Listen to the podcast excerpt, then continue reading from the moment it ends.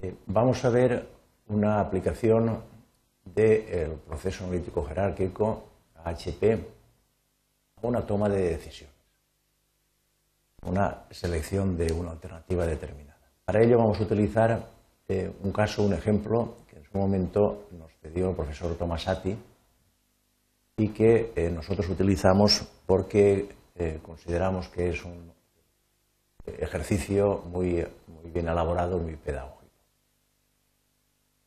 El, HP, eh, como sabemos, es un modelo de ayuda a la toma de decisión en el mundo de la empresa y aquí aparece pues, una forma bastante normal de tomar decisiones en muchas empresas en la cual pues, los distintos colectivos que hay en esa empresa eh, intentan imponer el programa que ellos piensan y peleando entre ellos pues puede pasar lo que está pasando aquí en este gráfico. ¿no?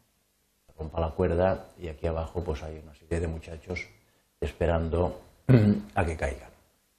Otra forma muy clásica de tomar decisiones en el mundo de la empresa pues es que el jefe eh, imponga su opinión sin eh, pensar o considerar lo que, eh, lo que piensa el colectivo. Y aquí nos planteamos, en este caso, si todo esto se puede hacer de una manera un poco más, más coherente, más lógica, más formal.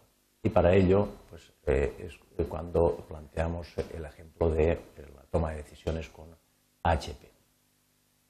Y el ejemplo que vamos a considerar es el caso de este muchacho, en el cual eh, se ve en su futuro la, próxima eh, compra de un coche. Y para comprar este coche, pues bueno, es el objetivo que se plantea, seleccionar un nuevo coche, y para ello, lo primero de todo es eh, definir los criterios que van a eh, definir su decisión. ¿De qué criterios este hombre va a comprar el nuevo coche? Y los criterios que él selecciona son el criterio imagen, el criterio, fiabilidad y el, criterio eh, ahorro en consumo de carburante. Aquí abajo hay otro muchacho que le dice, oye, y el, coste eh, no, es algo que, también debería intervenir como criterio. Bueno, le contesta, bueno, ya veremos eso, ya, ya hablaremos de, ese tema del coste, ya lo, ya lo consideraremos en su momento. Ya definidos los criterios, el, siguiente paso es definir cuáles son las alternativas que considera él como posibles compras. Y esas alternativas son el Civic Coupé, el Saturn Coupé, el Ford Escort y el Mazda eh, Miata. Entonces, eh, planteado en un gráfico clásico de HP, pues este sería el problema. Debo seleccionar un nuevo coche eh, utilizando tres criterios, imagen, fiabilidad y ahorro en consumo, y estas son las alternativas.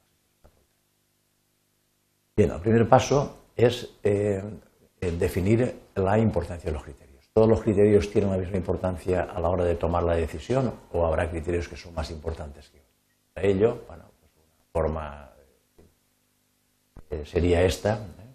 pero realmente pues vamos a, utilizar el modelo de HP y para ello pues planteamos las comparaciones pareadas que nos van a llevar a la matriz de comparación pareada, la cual vemos, pues eh, eh, al enfrentar el estilo, ¿qué, le interesa, qué, es más importante para, este muchacho? ¿La imagen o la fiabilidad? está diciendo que la fiabilidad es, no llega ni a moderadamente más importante. ¿eh? Hay que recordar la escala de comparación pareada, que es 1, 3, 5, 7 y 9. No llega a ser moderadamente más importante, pero es un poco más importante la fiabilidad que la, y comparando la imagen con el consumo, con el ahorro en consumo, pues es más importante para él la imagen, moderadamente más importante que el ahorro en consumo. Bien, después sigue comparando la fiabilidad con el ahorro en consumo y vemos que está entre moderada y, eh, y fuerte la importancia de la fiabilidad con respecto al ahorro en consumo. Ya planteada la matriz de comparación pareada, el siguiente paso es calcular el vector propio.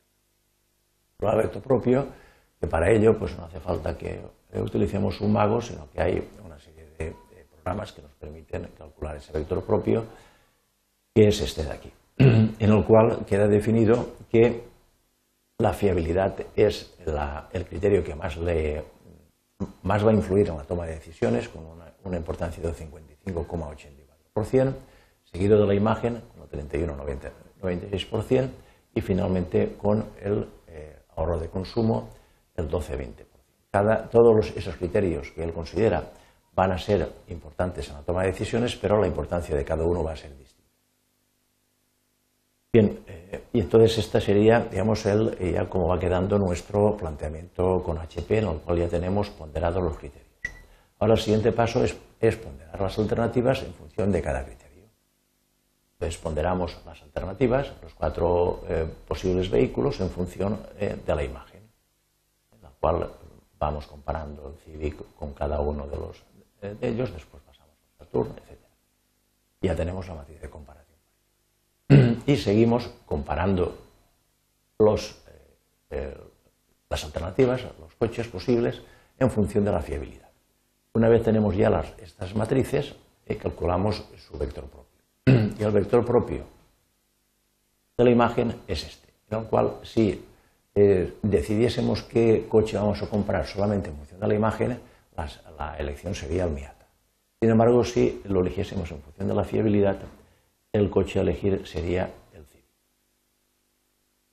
Bien, eh, pero nosotros mm, aquí solamente tenemos dos criterios. Y como dice este muchacho de aquí abajo, pues, y, el, criterio del ahorro en consumo. Bien, eh, vamos a, volver un poco hacia atrás y eh, pensar las diferencias que pueden haber entre estos tres criterios.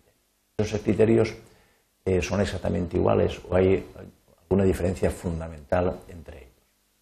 Bien, pues eh, la diferencia fundamental es que tanto la imagen como la fiabilidad son eh, criterios cualitativos, mientras que el ahorro en consumo es un criterio cuantitativo. Entonces, el tratamiento dentro de HP es distinto. Pero es más, HP, una de sus características importantes, una de las fortalezas importantes del método, es que nos está permitiendo introducir variables cualitativas dentro del proceso de toma de decisiones, lo cual es eh, fundamental. Y esa introducción se hace a través de las matrices de comparación. A través de esta matriz y de la siguiente, introducimos, cuantificamos dos variables cualitativas, la imagen y la fiabilidad. Bueno, ya tenemos cuantificadas estas dos las, alternativas, los coches en función de estas variables cualitativas y ahora vamos a ver la variable cuantitativa. Cuando nos enfrentamos con una variable cuantitativa, el vector propio de esa variable es la normalización por la suma. En este caso, lo que estamos utilizando son las millas por galón que recorre cada coche o los kilómetros por, por 100 litros o por litro que recorre cada coche y eh, en este caso el Civic recorre 34 millas por galón, el Saturn 27 millas por galón sumamos estas cifras, 113, y dividimos cada una por ella.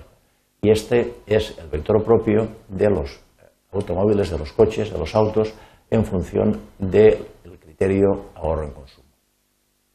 Como ya eh, tenemos, eh, eh, digamos, con esto, tenemos toda la información necesaria para ya finalizar la toma de decisiones. Por un lado, hemos, hemos ponderado los criterios, por otro lado hemos ponderado los coches en función de cada criterio.